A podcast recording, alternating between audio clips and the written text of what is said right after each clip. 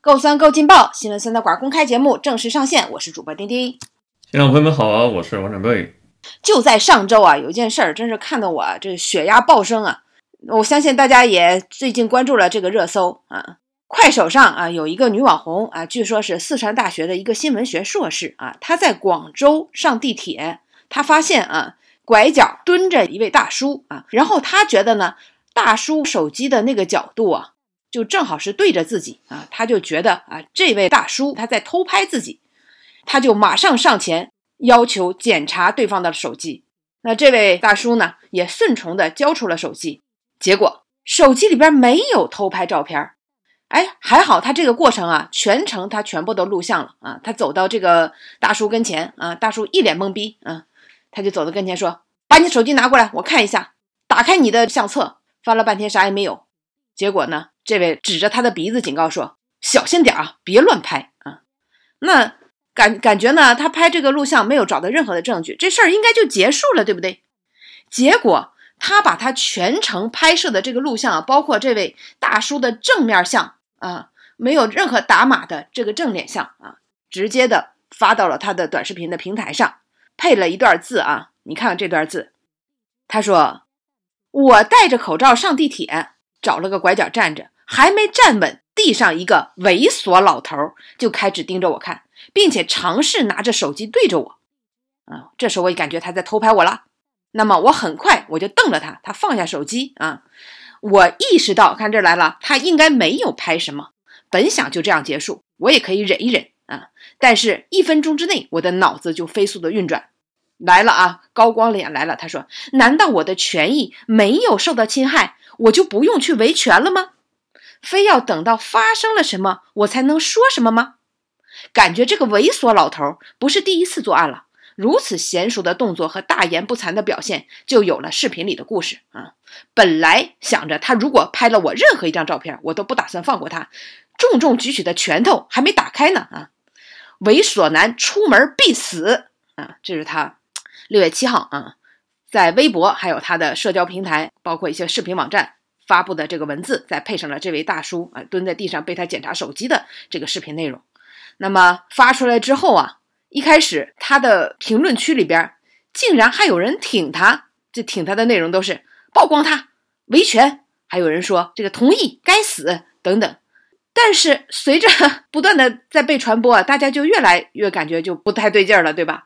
没有受到侵害，人家根本就没有拍你。为什么要被你曝光呢？啊，所以这两天啊就飞上热搜啊，这个所有的正义的网友啊，全都实在是坐不住凳子啊。那这件事情就不断的发酵啊，升级啊。掌柜，你有你有看到这段视频吗？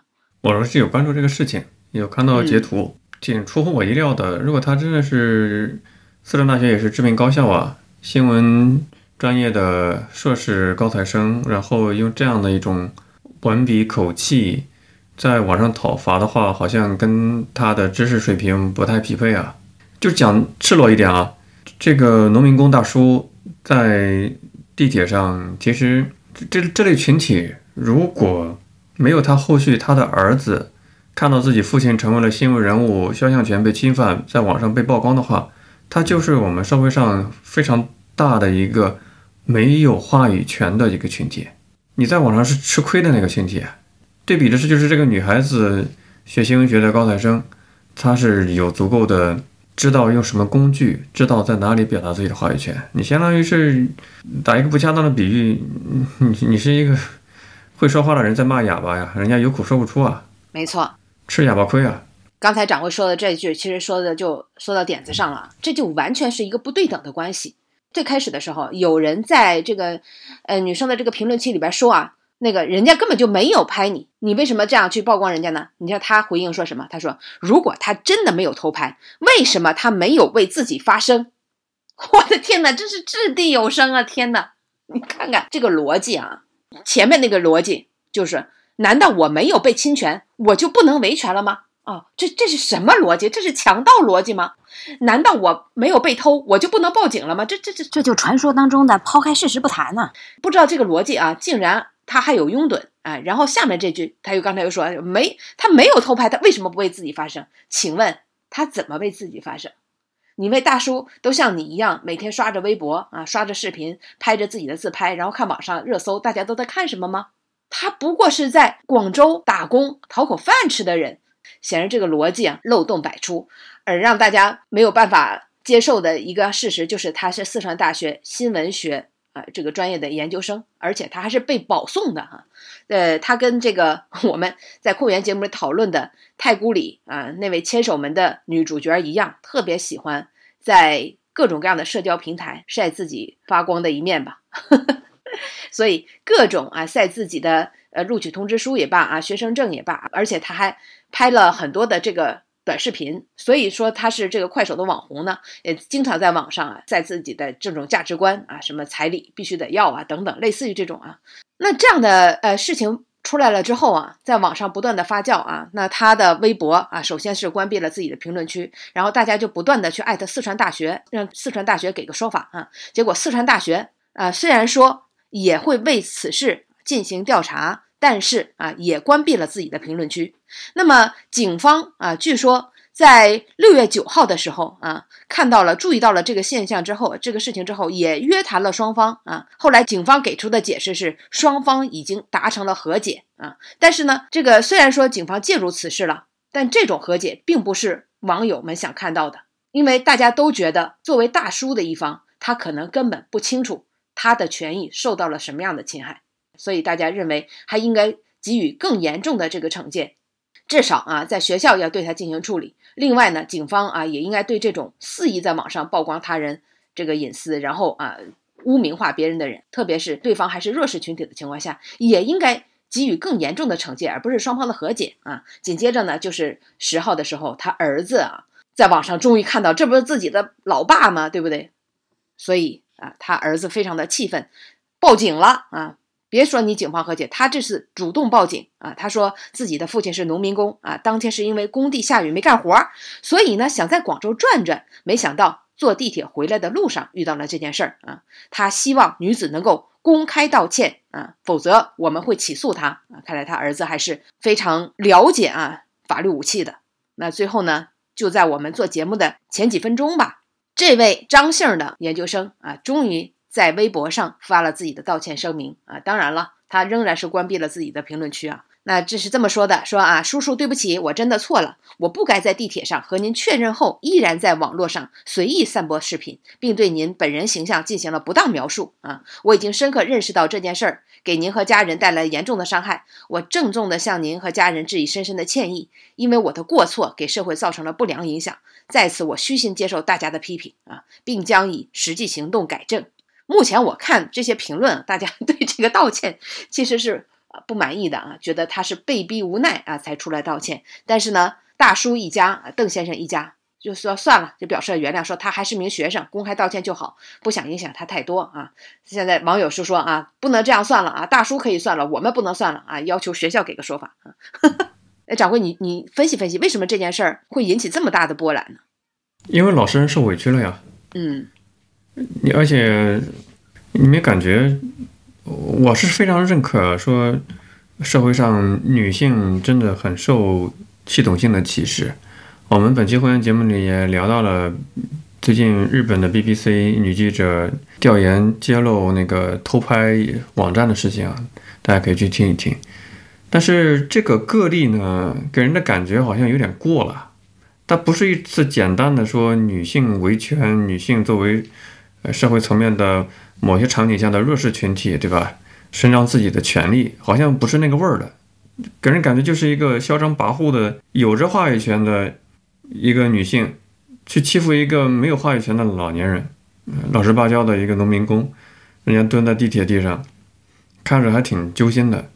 嗯，所以他不会让我们感觉到我出于对就所谓的女性啊，被被偷拍啊，疑似的一个受害者这样的一个同情的一个立场上去去审视这个事情，反倒是看到了一种咄咄逼人，老实人受委屈，就这种感觉。嗯，因为他如果只是发了这段话，还引不起这么大的公愤。我觉得公愤的原因是大家真的就像掌柜说的，就深深从他这视频里感受到了一个委屈。委屈在哪里？当一个陌生人。对吧？举着自己的手机，一边拍着你，一边说：“把你的手机交出来，打开你的相册。”你会不会感觉到一种屈辱啊？一般正常人都会感觉到很愤怒吧？你要干嘛？我凭什么给你看？看完了没有也要说怎么办？看完没有怎么办？对吧？你凭什么看我？现在你侮辱了我，现在你要向我道歉等等啊，这是正常的想法。但是这位大叔就特别老实巴交的啊，好的，给你看，就拿让看就看，明明里边什么都没有。这位女性非常恶狠狠地说：“小心点啊，别乱拍。”就大叔也一声都没有吭，反而还变成了感觉这是一个把柄。你看他都不争辩啊，显然他心虚啊，就是这种。深深的从透过屏幕，大家都能感受到这种委屈啊，会设身处地的想想啊，如果我是镜头里这个人啊，我会感觉到多么的气愤啊！这是其一，其二就是他用了一种先入为主，上来就说猥琐老头，然后人家没有拍他，他还说啊，这是猥琐男必死，感觉这个猥琐老头不是第一次作案，他用了各种各样的侮辱性的这种称呼，真的就触犯了很多网友不能忍的这个红线。但是呢，通过这件事儿啊。我就想说一下它带来的社会影响，我觉得是挺差劲的啊！你知道现在啊就是称呼以这位呃四川大学女研究生为代表，都叫 X X N，你知道啥意思吗？我看评论里边很多人说，哎呀，这个 X X N 嘛。天哪，我已经赶不上网络用语了，又冒出一个 X X N，对应的汉语是啥呀？对应的汉语就是小仙女儿，小仙女。可别没有仙女的命得了仙女的病，真的是。嗯，这个事件呢，因为他本身摆的立场就是站在所谓的道德制高点上，有罪推定一个老实人，他是有罪推定的这样的一个姿态，高高在上嘛，一个道德制高点嘛，所以就盛气凌人。我所以说他是一个个例啊，因为确实在地铁上也是这种场景下，确实有很多猥猥猥亵男，对吧？女性是受害者，遭猥亵、咸猪手，这个太多太多了，所以我认为这是一个个例，啊，也不能够因为这个个例呢，就感觉到好像女性反客为主式的，反倒是成为社会中的强势的这个对象，不是这样子的，因为社会性的压迫还是很普遍存在的。所以我就说呢，就说这件事儿带回来的社会影响就比较差嘛，让这种小仙女啊成了一个贬义词，小仙女这词儿。本来是近几年比较盛行的啊，诞生之初啊，我觉得可能是小公举的这个升级版吧。就原本指一些，比如说可爱啊、漂亮啊、心地善良的小女生啊，是一个褒义词啊，表示对方真的很不错啊，比美女这样的称呼更偏向于夸赞啊。但是这两年呢，这个词儿它就变味儿了啊，它变成了女性的精致利己主义者啊这样的一个代名词，主要是指那些在网上动不动就打拳，发表一些。让人十分反感的言论，自私自利呢，却还沾沾自喜，而且还有个特点就是双标啊，觉得全宇宙都应该围着自己。所以现在啊，小仙女儿她不再是褒义词，她不仅成了贬义词，还成了一个骂人梗，就是 X X N。那现在变成了女性自恋、自私、自负、自满，就这样一个形象的代称。就是只要是在网上，感觉好像非常的，呃，自恋啊，就是就这种啊，就是立刻就会被冠以小仙女。嗯，现在小仙女三个字都不写了，直接打三个字母 X X N。我就说四川大学这位呢，他呢非常的熟练的应用流量密码。你看他之前他就是网红嘛，他也拍了很多的短视频，他知道流量密码是什么，基本上都是性别对立的，比如说要不要彩礼呀，女性要不要生孩子啊等等。而且他的下面呢，评粉丝里边啊，他的评论里边也聚集了一些，就是对性别对立非常感兴趣的啊，这样的一些呃流量粉丝吧。那这样呢，他就利用这个流量密码，也就是挑起性别对立，他想给自己带来一波流量。但是我觉得他被流量给反噬了。但他偏偏啊，这件事儿却树立起社会对女性，特别是女性面对骚扰维权的一个负面形象。本来。女性就是弱势群体，面对这个性骚扰的时候啊，就特别的难留证，然后很难维权。结果呢，他这么一搞，就成为了一种狼来了，你知道吗？这个效应啊，变成了女性再说性骚扰的时候，就变成了一个被群嘲的对象。所以我觉得带来的社会影响真的是特别的深远。以后万一女性再往上再说啊，自己在没有证据的情况下啊，就可能真的是被性骚扰了，然后去控诉的时候，很可能。大多数人都不再去相信了。作为女性，我也感觉到非常的愤恨吧。我想起王小波有一个杂文啊，挺推荐大家看看王小波的 文学作品的。他是在云南下乡锻炼嘛，那一代人很多的青春记忆都在那里。但是王小波是一种非常积极的生活的一种心态来描述那段其实很悲苦的、很负面的一段经历。它里面提到了当时作为从北京过去的受受过教育的年轻人，跟云南的老乡呢说他的一个知青，北京知青在街市里面赶集，街市里面欺负一个云南当地的一个老农民，可能是价钱上有点让这个老农民吃亏吧。王小波当时在自己的作品里是用这样的一个笔触啊，是描写说这个老农民呢急得原地跳脚那种感觉，但是呢，由于他又没有什么文化水平，面对这帮受过教育的这种北京知青，也不知道怎么样去跟他们争辩，最后逼得满脸通红，最后老乡憋出来几个字，什么？什么就类似于像毛选一样的一一些革命口号，什么什么什么什么什么革命啦，诸如此类的，他只能用这种方式来憋了满脸通红，也只能憋出来几个字了。我看到这样的一个新闻故事，我就想起当年看王小波的文学作品里面这个这个段落了，其实就是让老实人吃亏，人家没法在认知层面能够跟你去 PK，因为完全是不对等的一个认知地位。嗯，就急死了对吧？就欺负老实人急死了嘛。其实呢，就这样的事儿啊，看到很多。比如说前一段时间，网上有一个视频，就是一位女性在地铁上非让一个男性给她让座啊，她就说：“因为我是女性，我就必须得让你给我让座啊。”这个到网上之后，也是让大家觉得十分不可思议，对不对？那么最近还有一个北京政法职业学院的霸凌啊，这样的一个词条也上了热搜。啊，那起因呢？在网上写是三个女生欺负一个女生，然后呢，有一个男生来解围，并且呢开始录像，结果呢遭到辱骂。那么视频里边啊，有一位穿着格子衬衫的女生啊，真是破口大骂啊，满嘴脏话。呃，大家可以听一下录音，看看自己的血压有没有升高。你他妈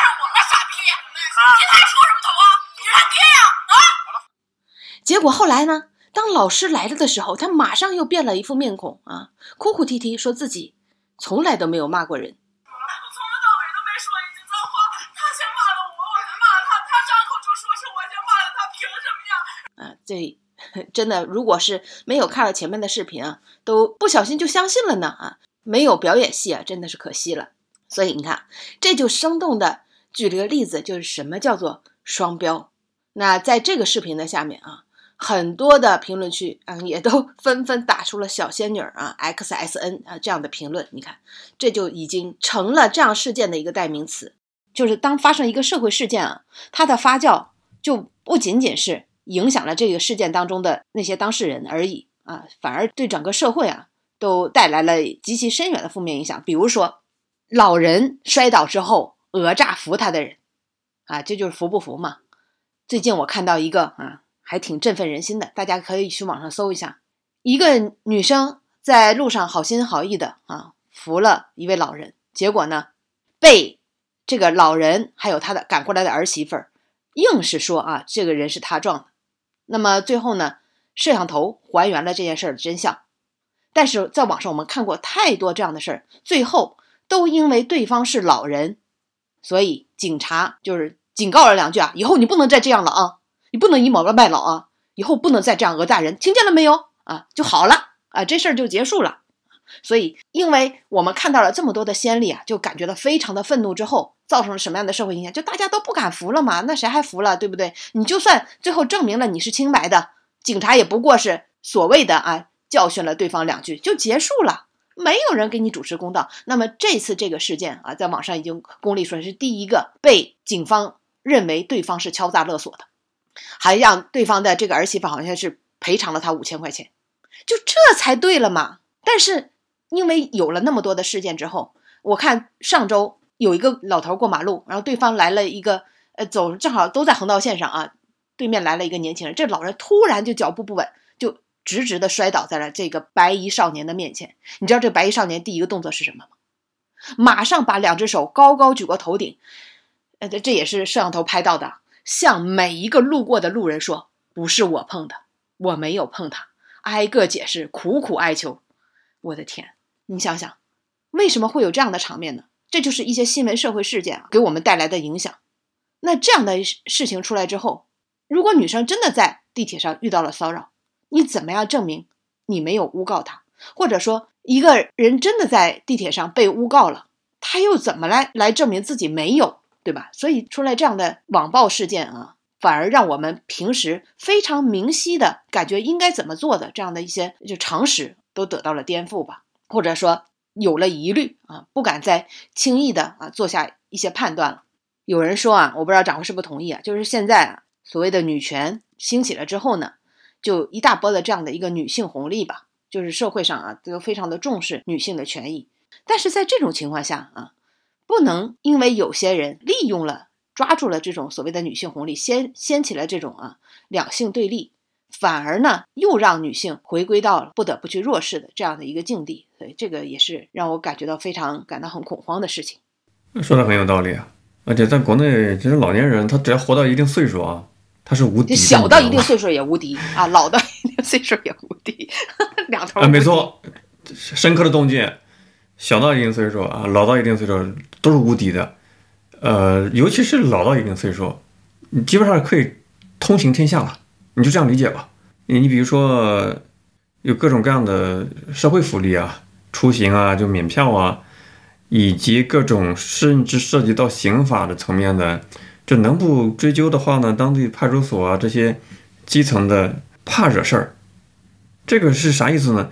就他年纪大了之后呢，你要是把他抓了，放到这种拘留所啊、监狱啊，就真的生怕他在里面搞啥事儿，你还得给惹出巨大的麻烦，这极其麻烦，就不想因为这个东西潜在的麻烦让自己。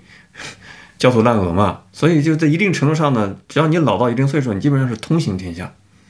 我印象很有意思，有一年我不是去那个四川峨眉山嘛，去峨眉山有一个老大爷，也真牛逼，他是跟我一起住了一个峨眉山上面的一个小民宿，客栈。第二天早上的时候呢，那民宿的老板娘就在大厅里面吐槽抱怨，说咋回事呢？仔细听是这样子的，说那个。年纪蛮大的一个老头儿，自己好像也有点记忆问题，也没有智能手机，也不知道他的亲人在哪里，联系不上他的亲人。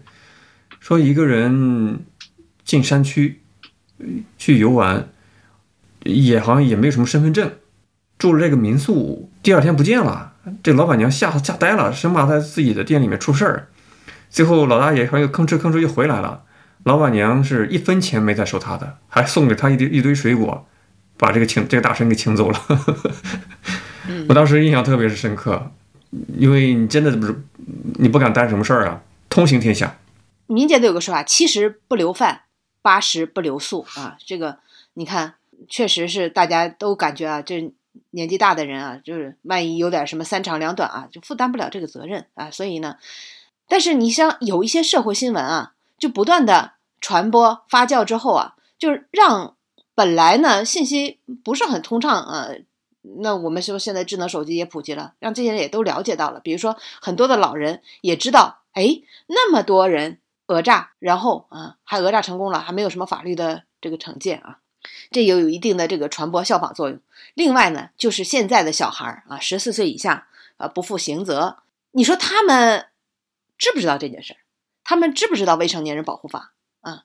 知不知道网上的一些新闻看到了之后啊，比如说甚至是非常重大的刑事案件嘛，比如说把小孩子从楼上推下去或怎么，最后没有负责任何的这个，可能只是教育了事啊。那他们是不是知道这些事儿呢？那我相信啊，这也有一定的传播的啊。像上周我还看到一个案件，我也非常的生气啊。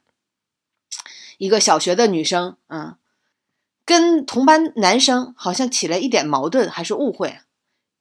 将一暖瓶刚接的开水滚开滚开的水浇到了这个泼到了这个男生的脸上，造成这个男生的脸二级烫伤啊，就基本上就毁容了吧啊，皮全部脱落，然后啊就不得不休学。但是这位女孩因为她是又是未成年人啊，不受任何处罚，然后就照常的第二天就正常的上课啊，嗯，没有受到任何的影响。那你说这样的事情出来了之后啊？对整个社会其实带来的影响，我觉得也是蛮负面的。那最近还有一位跨性别的姓李的这位啊，我也不知道是称呼他这个李先生还是李女士，她本身的身份证是男性，但是她完全是一个女性的打扮。她有一张吉祥航空的金卡，她就拍摄了一段她在吉祥航空头等舱服务员他认为服务不好的啊这样一段视频，去网暴人家空姐。她说是什么呢？她说我作为金卡会员，你过来给我服务的时候，是不是得称呼我一声呢？你难道都不称呼我吗？其实他是挖了个坑给人家，因为所有的空乘啊，收到乘客的会员信息带有对方的性别的，他本来看到这个性别是男，结果呢坐这儿是一个女性打扮，他一下就迟疑了啊，不知道是称李先生好还是李女士好，所以他就称呼了对方的名字啊，结果就被他把这位空姐全程的这个视频啊，包括人家的这个长相全部曝光出来，说体验很差啊，吉祥航空乘务员没有眼力劲儿，差评啊，当然现在。他已经被反网暴啊！有人说你不要本来还是男性呢，就想坐这儿吃女性的红利，并且在网上挑起所谓的少数人群吧 LGBT 啊啊这种少数人群歧视的这种话题啊，来博取流量啊等等啊，类似于这样网上的事情，真的是被反噬的非常的多啊！所以我觉得这些人明明本来是作为了少数群体或者是弱势群体，但却来通过自己这方面的标签。来博取眼球和流量，结果呢，起到的效果反而是给自己所在的这个群体招黑。我听起来感觉这个人好，是不？这故故意设套，然后他要满足什么呢？就说空乘的这个公共服务，你没有尊重我少数群体啊！我既然是一个跨性别者，太了，是不是？就是这种感觉，其实跟那个小仙女前面那个小仙女也很像的。我不管你是不是真的偷拍我了，只要你看了我一眼，那就是你的错。然后就此举起大棒。你这种矫情肯定会被更大的这种网暴所反噬。他要是真的为他所处的一个群体而去发声的话呢，这也无可厚非。只是他的这些这明显设套的这些故意给自己加戏的这些行为，让我感觉你其实是在给你所代表的群体抹黑啊！你引起了一一一一其他群体的反感，你不是在。一种正儿八经的进行所谓的真的受到了歧视，我还真的不是很理解他这种心理是什么，他会借此来满足自己的某部分快感，所谓的流量密码吧，所谓在网上能够吸引眼球的 key 吧，这些关键词吧，为了吸引这个流量，简直是无所不用其极啊！真的吃相非常的难看，同时也让你跟你同一个群体的人跟着你一起受辱。我你看他的那个微博截图，还定位自己是在。上海的一个知名的很贵的酒店是吧？然后晒了一些自己比较婀娜多姿的照片，说：第一我是零五年的，第二我是个男人，第三我靠自己走到今天，你们都应该佩服感叹。和同龄的孩子相比，我觉得我已经站在王者之上。哎，去你大爷的！真是搞不懂，不明白，这个世界变化太快了，我感觉时常陷入到一种不明白 这样的一个状态。当然了，现在啊。除了我们说公序良俗之外，还有一个特别不可控的惩戒的方法，可能就是网暴了啊！我们上期节目也谈到了网暴这件事，讲网暴那个武汉学校里的那个妈妈。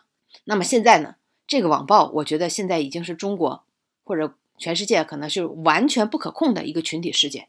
它不同于线下，我们可以预知啊，完全没有办法预知它的这个效应。它可能一开始就是一个小小的。龙卷风啊，就是在地上啊卷起了几片树叶，然后就可能迅速的扩大，就你可能眨巴一下眼睛一会功夫，它已经变成了雷暴啊！它就是可以让任何一个素人，你觉得你是素人，你无所谓，你曝光我呗，你知道我啥啊？但是可以让一个素人所有的信息都无处遁形，所以你想网暴别人的同时，可能自己就是下一个被网暴者啊！比如说这位四川大学的张同学，你知道吗？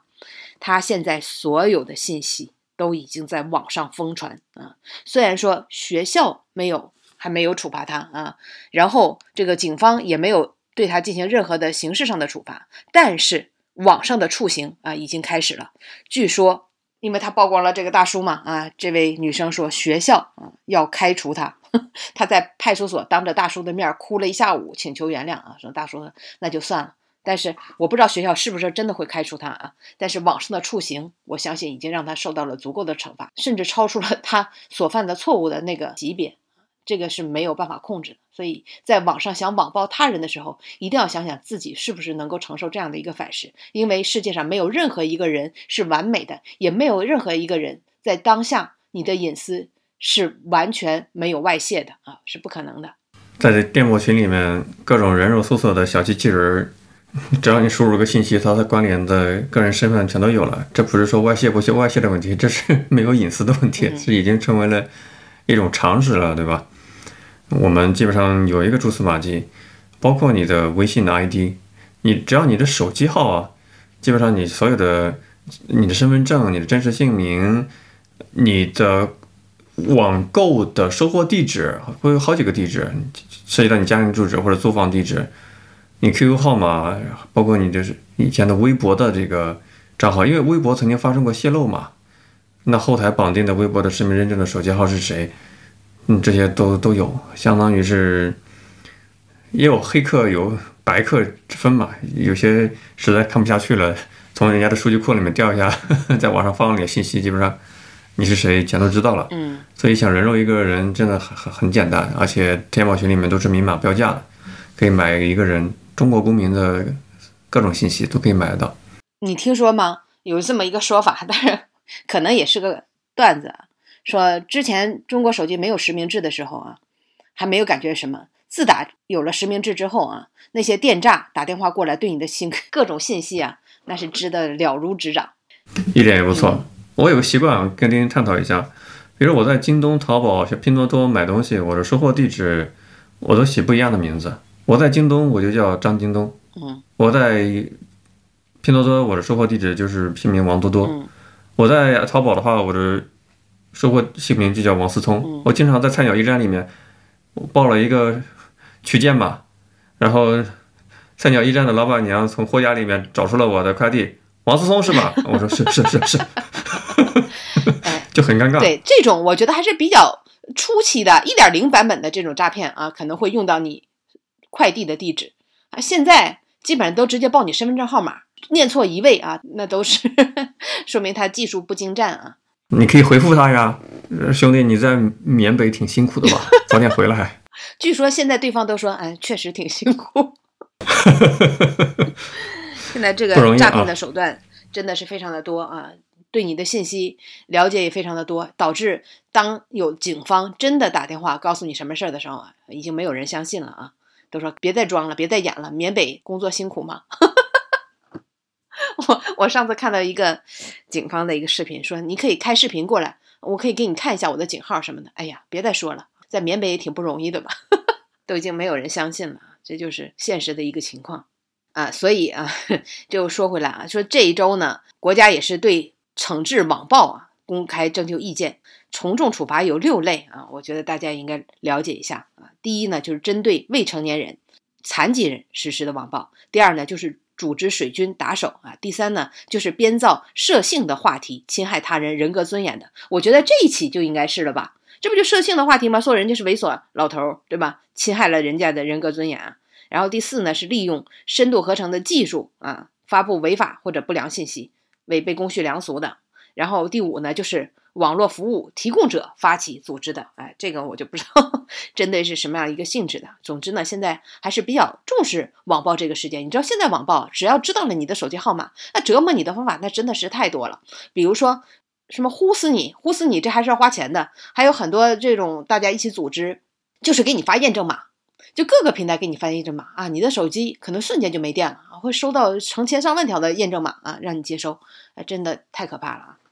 网上对这件事件啊，又拿出来当时那个狗精一个截图，狗精的这个新闻事件，不知道大家是不是还有印象啊？呃，当年也是在网上火爆一时啊，他在网上公开举报啊，他的高考录取名额被人冒名顶替，而且在九七九八年啊，连续两年被人冒名顶替，顶替者还是他高中的班主任啊，把他的名额给了自己的女儿，那么引起了巨大的舆论反响之后啊。警方也是给予了深入的调查，结果发现他其实只有第一年的高考录取名额被顶替了，第二年他就正规的啊被大学录取了。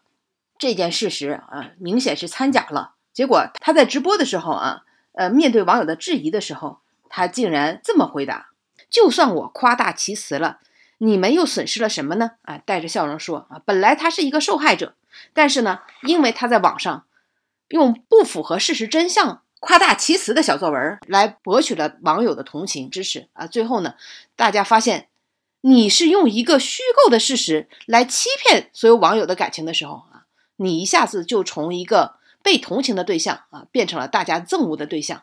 这样的事件啊，真的发生太多了。所以我觉得啊，如果说在网上啊，就因为我们经常遇到一些事情，需要在网上得到网友的支持的时候，一定我觉得还是应该。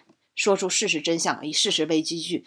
当然，说到这里，还是当我们在地铁上、在公众场合遇到偷拍或者侵害自己权益的事情，哎，还是要大胆的发声啊！不要因为这件事情就感觉到退缩啊。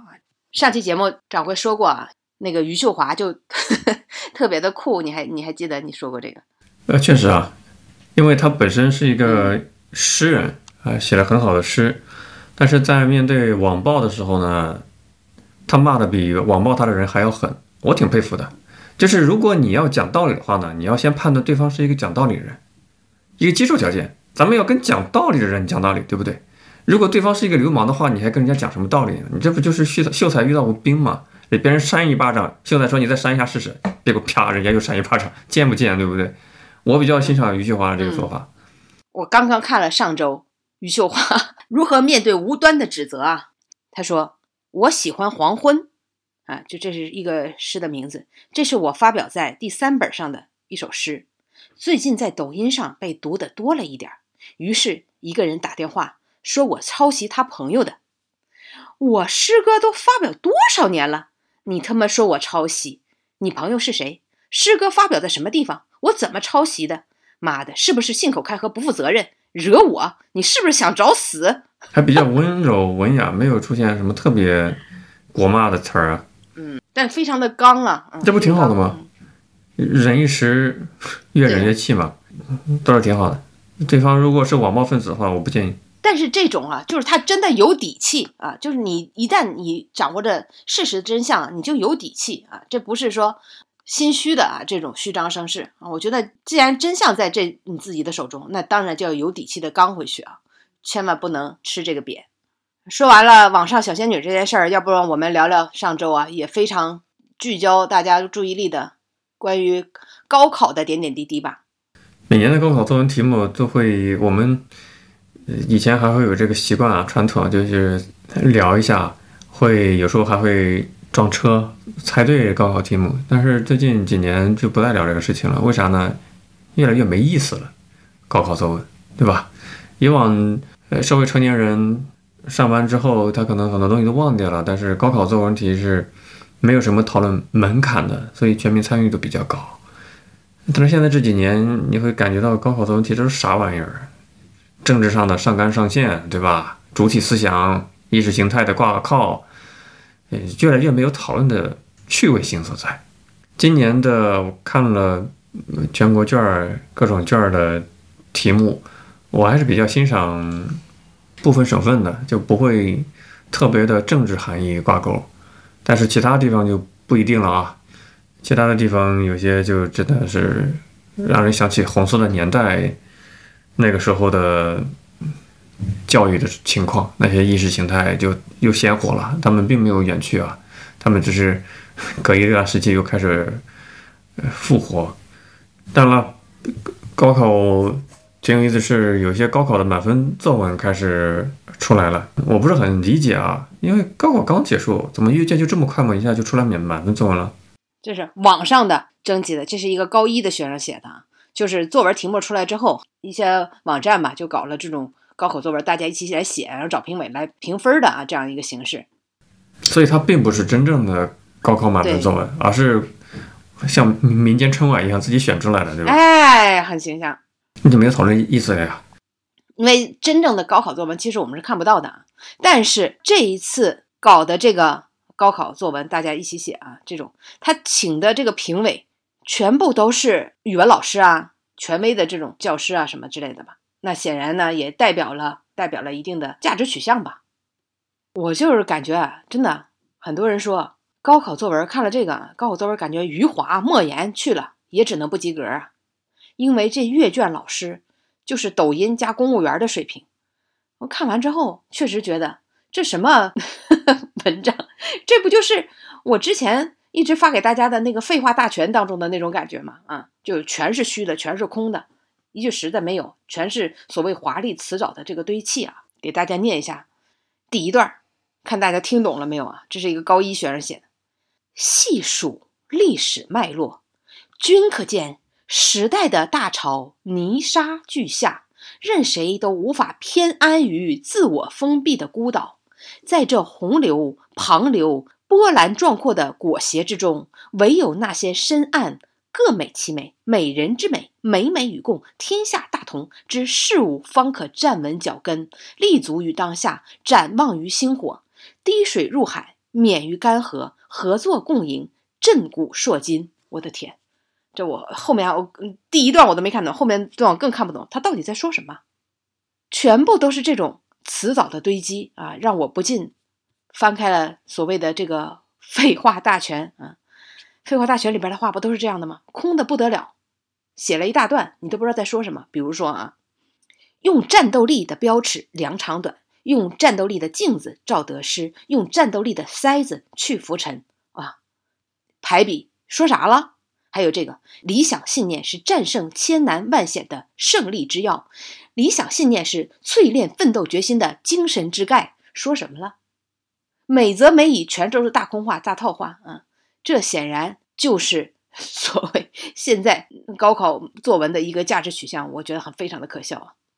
辛巴谷嘛，现在已经不要谈什么所谓的真情实感了，呃，照着标准来完成。那这一点的话呢，我想多聊几句啊。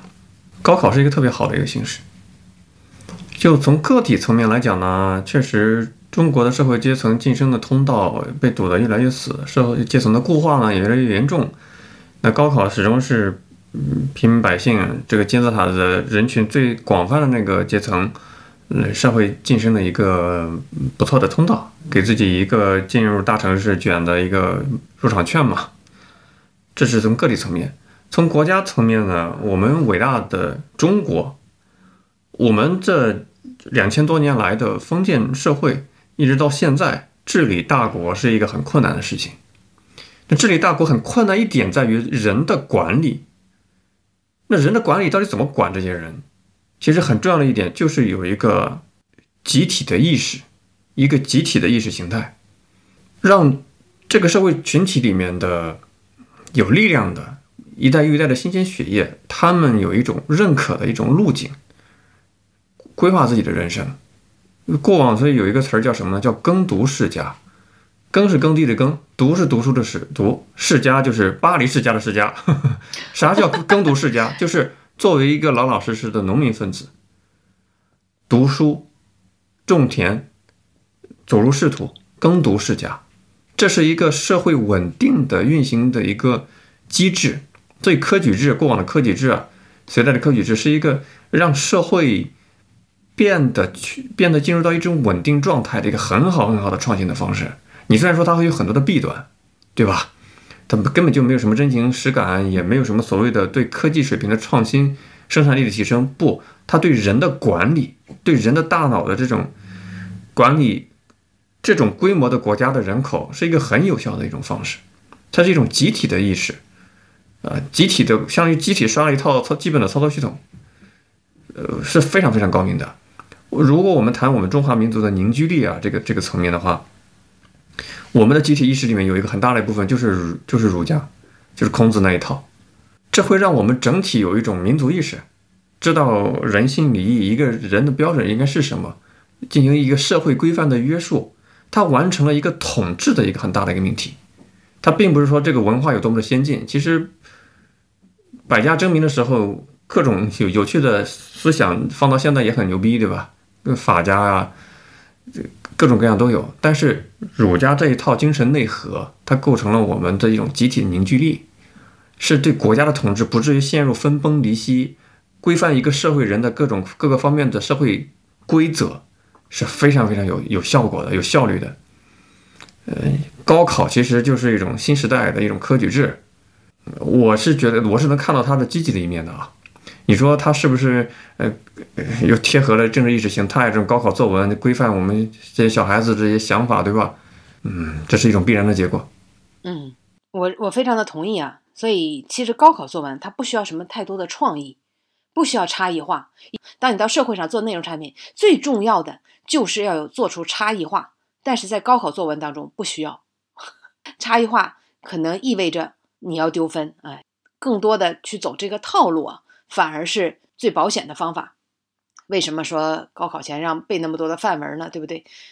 你只要把这些华丽的词藻堆上去，让老师觉得啊，古诗词背的不错，也就可以了啊，不需要你在这里边真的是传达你什么特别独具一格的思想。所以呢，在这次的作文的讨论当中，我发现大家对作文具体应该写什么内容已经失去了兴趣，而对 AI 写高考作文。啊，反而是有了浓厚的兴趣。网上各种各样啊，通过简直用高考作文题来测试不同的 AI 智能写作系统啊，是一个特别好的一个检验。说 AI 写作文还非常适合高考作文，因为呢，它很善于用套路。你不觉得吗？高考作文如果说啊，就是熟练应用套路的话，那谁能应用过 AI 作文呢？所以，如果我我不得不去想啊，如果说未来我们让 Chat GPT 啊，让这些 AI 写作写出一些范文，我们背下来啊，也许是一个高考取得高分的不错的一个途径。比如说啊，像这个国产的啊，我也不说是什么了，这个 AI 写作文，你看。他就也写出了类似于这样的话啊，比如说，我们需要像庄子一样，在时间和时间的洪流中寻找奇物的精神自由。面对科技的飞速发展，我们呢不能为其被其束缚，而应该借用其力量，为我们的生活添色彩。就如同庄子所言的“齐物”啊，将万物齐同看待，那么我们就能在技术的助力下，更好、更有效地利用时间，提升自己的生活质量。还有后面还写，正如古人所言：“欲速则不达，见小利则大事不成。”你看，就他 AI 写作，他也会知道这种套路，就是利用各种各样的古人的古诗词里当中的名言名句，所谓的金句套用进去，显得你非常的有内涵，非常的有文化底蕴，就 OK 了。至于你想传达什么的观点，你能有什么观点？一个高中生，你还有什么？出其不意的观点吗？你能把这件事情说圆了，然后套用了很多的古诗词，哎，你就已经是一个高高分作文了。我看啊，有人用 Chat GPT 啊，用这个 GPT 四去写这个高考作文的时候，觉得直接让他写中文，不如先给他一个英文的命题作文，然后再让他把这个英文翻译成中文，感觉写的还相当的这个不错。这个是非常有意思的啊。比如说那个时间啊，是我们的主宰还是奴仆？这个，你看他这个开头，在这个被科技进步的辉煌照亮的伟大时代，时间破折号曾经无情的主宰，破折号似乎已经被驯服并且驯化。每一次钟表的滴答声，都像是在嘲笑时间。人类的每一个新发明，都像仿佛在宣告：时间，你作为统治者的时代已经结束，现在你服务于我们。哎，你不觉得这写的非常的好吗？虽然仍然是大家都知道的这个道理，也没说出什么新花样来啊，但是他用的这种修辞这种方式啊，倒是感觉让人眼前一亮，而且呢，觉得他把这个语言的运用已经非常的熟练。确实写的特别好，你就看你之前是喂他什么样的语料，然后训练出来的，对吧？因为他喂的语料里面可能有很多过往的高分的一些。文本素材，所以它会匹配出来相对应的风格，让你感觉不错。这是一点。那第二点的话，其实我们现在很多社会的新闻热点讨论呢，是聚焦于高考之后。这周有个挺热门的街头采访，我不知道你有没有看到？是一亿跟清华是吧？对对对，所有人都说啊，就是呃，主持人问说，如果有一亿元和清华大学的录取通知书，你选什么啊？呃，问了街上问了很多很多的学生啊，问成年人没有意义是吧？学生几乎异口同声啊，没有任何一个啊另外的答案，都是选清华大学。为什么呢？说清华大学的录取通知书是花钱买不来的，对吧？钱可以赚到，一元可以赚到啊，但是通知书花钱却是买不来的。所有的成年人都笑了，是吗？他是不是对这个社会不是很了解啊？确定清华大学买不来吗？确定吗？有有人说，把那些这个视频可能把那些选择一元的啊都剪掉了，有可能，有可能，这也是非常有可能的。就没没有人有勇气的说啊，选择一亿元带来的可能更多嘛，人生的可能更多嘛啊，这显然的嘛，这每个成年人应该都不会选错的。就说出一个最基本的事实吧，就是你如果是一个资质平庸的人，拿到清华大学录取的通知书又有啥用呢？你能读得下来这四年吗？对吧？又不是给你一张清华大学的文凭、毕业证，只是拿到通知书，不会给你的人生带来任何的改变啊。这是其一。另外，最现实的问题就是，当你如果有了足够的啊，这一一辈子可能对吧？基本消费，你只要不不去赌啊，可能就花不完的钱的时候，你的人生是充满各种各样的可能性的啊。你可以任性的啊，考多少年的高考都可以，对不对？你也可以任性的把所有的专业喜欢的专业都读一遍啊。你也可以去任性的去世界上任何一个大学啊，你你总会有办法去把它读到啊。当然了，不得不承认啊，如果真的有了一亿元，估计很多人 就不会去考什么大学，也不会去再读什么书了啊。人生反而变得也有一点无趣，因为你就没有了奋斗的目标啊，人生也很难有什么成就感，这也不免是一种失落吧。就如果你做选择题的话，你要什么呀？我我我也选清华大学通知书，你知道为什么吗？底下也有人说出了这个情况，因为已经有异议了，对不对？不是，还差一个这，清华。因为这就是不可能的嘛。不是之前也曾经有这样的一个。电影里边这么个桥段嘛？街头采访说：“如果你有一个亿，你愿不愿意捐给国家？”葛优说：“我愿意啊。”我懂你意思了，因为确实没有，确实没有吗？最后说：“假如你有十万，你愿不愿意？”我不愿意啊，因为我真的有十万。这个话题问成：假如啊，给你五十万，就拿在手里，还是清华大学录取通知书啊？那可能那就不一样了。那么这个钱你可能是真的拿到，那一个亿呢，就画个大饼，对吧？你画个大饼又有啥意义呢？首先做出这种街头采访，我就感觉就挺黑色幽默的。但其实，当我们出现这个对这个答案非常的犹疑的时候啊，就非常甚至认为这是一个笑话的时候，其实也透露出来我们社会的一个现状啊，就是知识有的时候它确实能够改变我们的视野，也改变我们的格局啊，但不见得就能改变我们的命运。就是因为有些人读书读多了，知识改变了他们的命运，越混越糟。我我看那个最近都在报道有一个高考职业高考者，你看了吗？他连续考了十四年，就想考一个清华大学。去年甚至考上交大啊，他都没读啊，已经都三十多岁了，还在每年参加高考，成为了一位职业考生啊。那他今年他说放弃了，考上啥就是啥。其实这个真的没有啥可值得宣传的。现在大家都说啊，你真的读了大学之后，应该立刻就分成两个班级啊，一个班级是准备考研的，一个班级是准备考公的。考公的。现在就开始，从大一就开始学习申论，就为考公那个做准备啊。另外那些准备考研的啊，那就立即就针对考研的时候需要的那些课程啊，就开始做准备，那些那些教材开始做准备，跟考研无关的也就不用学了啊。不过毕业之后，不过就是这两个走向嘛。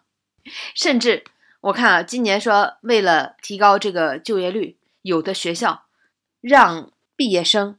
填假的出国的 offer，这个掌柜你看到了吗？网上有个人贴的。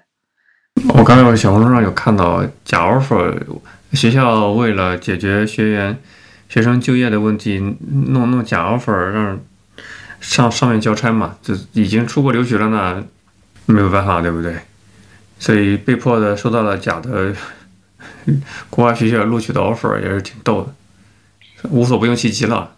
嗯，伯明翰城市大学听上像像英国的啊，这个掌柜你在英国有听到类似的这个大学的名字吗？伯明翰我知道，但是伯明翰城市大学我不知道。确实也是拼了。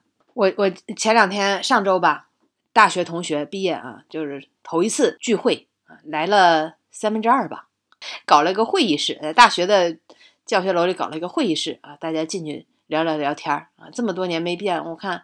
很多人竟然还是在从事我们的这个本专业嘛，就像我这样就完全没有用到学的知识的人，就极少数。然后我就问大家，我说你们现在工作当中用到的东西都是大学学到的吗？就是大学的那些课本对你们真的是有用的吗？我就想问这个问题。结果就算他们从事的也是本专业，但是基本上用到都是在工作中学到的，就跟大学那课本都没用。大家都说都是一路补考抄过来的，完全没有用到大学的这个。知识。然后我就说，那大学都学到了什么呢？哎，我反正大学的时候，我觉得那些男生都好幼稚的，但现在突然就那些年没见，突然他们感觉都变得非常的成熟，说的话也非常的有道理啊。他们就说，在大学其实就是学到了一个学习的方法，一个构建知识的方法，把一个陌生的知识就怎么变成自己大脑里的东西啊，就学到了这么一个方法，所以到社会上就应用这种方法，就迅速的能够掌握工作中确实需要的技能。所以，真的，我觉得过了高考这一关，一切人生刚刚开始。读哪个城市真的可能是比较重要啊，大学的氛围可能比较重要。其实你高考那个分数也不过是让你拿到了一张通行证啊，未来这个人生你到底过得好还是坏啊，这跟你大学的成绩没有特别相关的这个关系啊。我看我们班当时男生里有一个特别不起眼的。就别说不起眼啊，就是我当时对他确实没有什么印象，但是他是我们班唯一一个当了老板的人，自己开了在上海开了公司，办公室就好几个。然后我就说，我怎么大学时候没有看出来他这么有能力有本事？然后我们班男生说，我们早就看出来了，都觉得他不是凡人。我们在寝室里打牌的时候，另外三个人每个人手里都是什么牌，算得一清二楚。那时候我们就觉得他不是凡人，非常的有道理啊。其实不在于你的学习成绩啊，而在于你这个人具备的一些处事的能力吧。可能我们终其一生呢，都在活得明白，试图活得明白。学习、高考、高等教育，都是让自己活得明白。这个分两个维度啊，在个体层面呢，是嗯，对内你更加了解你自己；对外的话呢，通过这种高等教育学习，能够让你。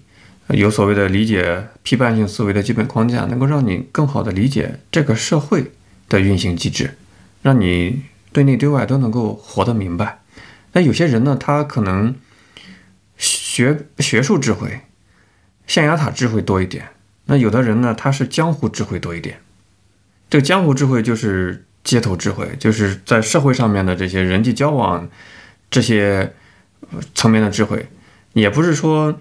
有高学历的人，他的智慧层面就高；有些人他江湖智慧就很厉害，他可能没有你懂的数学公式多，但是在为人处事上，在做生意上，他就有很高的江湖智慧，并不是说那一套东西他他廉价，他其实也很有竞争力。